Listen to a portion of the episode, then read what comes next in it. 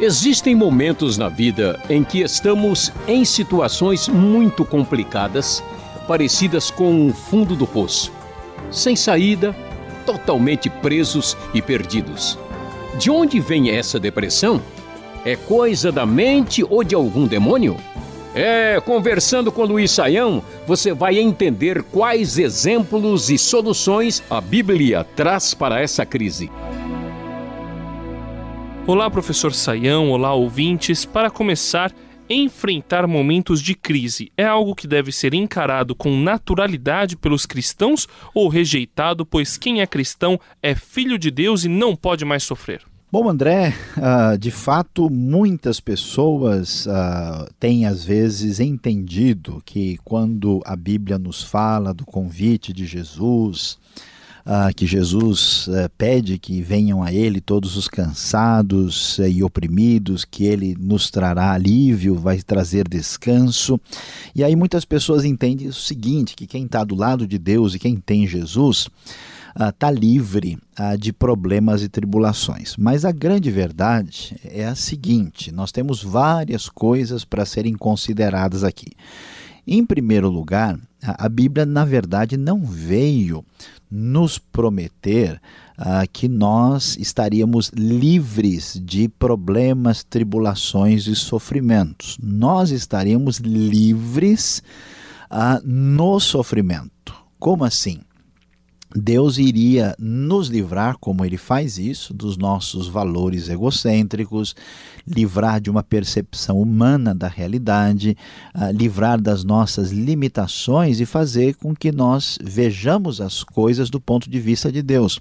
Porque a satisfação do coração humano, a alegria, vamos dizer, o verdadeiro livramento da tribulação, não está relacionado tanto com as circunstâncias externas, mas sim com a situação interna do coração. Então, nós vamos observar que muitas pessoas que às vezes não enfrentam problema nenhum assim na vida estão muito insatisfeitas, aborrecidas, revoltadas e cheias de ingratidão. E outras pessoas, às vezes, com sofrimento, com dificuldades, com problemas, essas pessoas sabem sim lidar com isso. Esses dias mesmo eu vi, André, uma senhora, né, uma avó com uma neta que sofria de ah, paralisia ah, cerebral, ela estava uh, indo para Manaus, né, num voo, e a gente podia ver tanto a alegria dela de cuidar da netinha, como a própria netinha mostrando uma felicidade diante de um quadro uh, de muita enfermidade. Então a gente descobre que a coisa não é bem assim. A outra questão que precisa ser levantada é que aqueles que foram fiéis a Deus na Bíblia e que eram abençoados por Deus e que tiveram a ação da graça de Deus, essas pessoas passaram por problemas. Muito claramente na Escritura nós vamos encontrar isso. Né? Nós vamos a vida de, de José, de Abraão, né, de Jacó, dos discípulos de Jesus, né, de João Batista, dos profetas, de Elias, ah, de Jeremias. Todos eles enfrentaram muitos problemas, dificuldades e tribulações. E além disso, para a gente assim encerrar a nossa palavra aí sobre essa questão tão importante, ah, nós vamos descobrir que o próprio Senhor nos orienta na sua palavra, lá no livro de Tiago, né, que nós devemos aí é, até nos alegrar quando passarmos por diversas provações, tribulações e dificuldades. Então, a grande verdade é que talvez nem todo mundo vai gostar dessa ideia, né? Não é verdade que ser cristão significa não passar momentos de crise. Em muitos aspectos, a crise é importante, a crise traz amadurecimento, crescimento, portanto, lutas, dificuldades e problemas aparecerão. A grande verdade, André, é que a luta continua e as pessoas têm que aprender a lidar com essa realidade.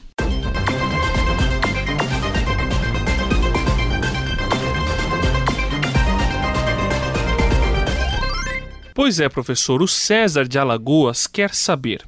Em Filipenses 4, versículo 4, Paulo diz para seus leitores se alegrarem sempre no Senhor.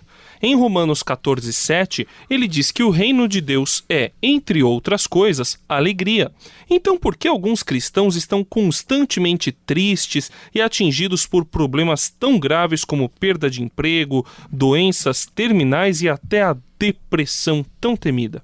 Olha, André, a, a pergunta aí que vem para a gente lá do Alagoas, que o César nos enviou, de fato é algo que a gente pode observar na vida de diversas pessoas. É, é verdade, aliás, não só é verdade, é curioso que Paulo fala para os filipenses que eles devem, por diversas vezes, Paulo repete que eles devem se alegrar no Senhor.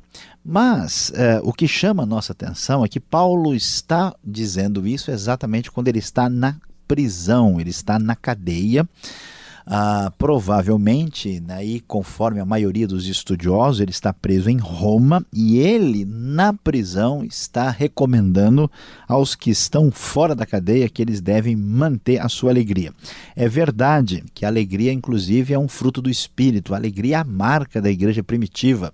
Muita gente gosta de ler o livro de Atos e falar né, que os cristãos estavam cheios do Espírito Santo, mas junto com isso, eles estão cheios de alegria também. Veja, por exemplo, Atos 13, versículo 52, como uma marca clara dessa alegria que aparece na vida da igreja primitiva. Aí vem a pergunta: por que é que alguns cristãos estão sempre tristes e cheios de problemas, aí passando por dificuldades? Veja bem, aí são duas coisas diferentes para a gente aprender a separar. Em primeiro lugar, a gente deve entender que é absolutamente normal que uma pessoa sinta tristeza e dificuldade diante do momento difícil. Jesus, quando chegou na morte, ah, na ocasião da morte de Lázaro, né, ele não chegou dando risada no sepultamento. A Bíblia vai dizer lá em João 11:35, Jesus chorou. Então ninguém deve achar, olha, eu sou cristão, eu conheço Jesus, então eu vou ficar rindo o tempo todo, é só alegria. Né? Às vezes as pessoas confundem tudo dai graças por pela expressão é, é, é por tudo dai graças, né? É, em todas as circunstâncias. Não é que, por exemplo, né, a, a mãe de alguém morreu atropelada e a pessoa vai dar graças por isso, mas nessa circunstância ele dá graças porque Deus está sob controle. Então não é verdade que o cristão tem que ser uma pessoa que está dando risada ah, e comemorando o tempo todo aquilo que não pode ser comemorado. Por isso nós vamos ver que é normal. Ah, Paulo, por exemplo, quando vê problemas ah, na igreja de Cristo e ele sabe que tem gente prejudicando o evangelho, ele, ele diz que, olha, eu estou dizendo para vocês, né, uh, chorando, com lágrimas, né, que estas pessoas são inimigos da cruz de Cristo. Ele não está né, dando risada e tratando isso como motivo de alegria. Então, diante de circunstâncias difíceis, é, é normal que a gente sinta tristeza, mas essa tristeza vamos assim dizer, André, é uma tristeza monitorada, né? porque a gente tem um nível mais profundo que sabe que apesar da situação externa, do que você está enfrentando, Deus continua no controle, Deus ama você. É, é como andar numa situação de escuridão, mas com ah, pegando na mão do pai, né? A gente tem uma segurança diferente. Então, nesse sentido, é normal. Agora, o que não pode haver é um cristão diante das circunstâncias da vida, vamos assim dizer, jogar a toalha e se desesperar, não, agora não tem mais jeito, né? E, e, ser dominado aí pela depressão por causa dos problemas. Veja, nós podemos certamente nos entristecer, devemos colocar, né, obedecendo a Bíblia, lançando a nossa ansiedade uh, sobre uh, o próprio Deus, porque Ele tem cuidado de nós, conforme o conselho de 1 Pedro, mas uh, a gente eh, não pode permitir que esse estado negativista tome conta da vida da gente. Por quê? Porque essa é uma atitude de fé. Ninguém, na verdade, pode prever o futuro. Então, eu tenho duas atitudes diante do futuro. Uma é, eu tenho expectativa que com as coisas boas e abençoadas da parte de Deus, eu vou ter vitória porque Ele está no controle. Né? A pior coisa que acontece comigo, que a morte ainda é vitória nas mãos de Deus. E se eu ficar achando sempre que o pior vai acontecer, eu estou antecipando a derrota. Isso é uma atitude de fé no mal, negativa, que não é adequada para quem tem esperança em Cristo Jesus. Para encerrar o programa, finalizar esse assunto, agora temos uma pergunta do Evandro de Goiás.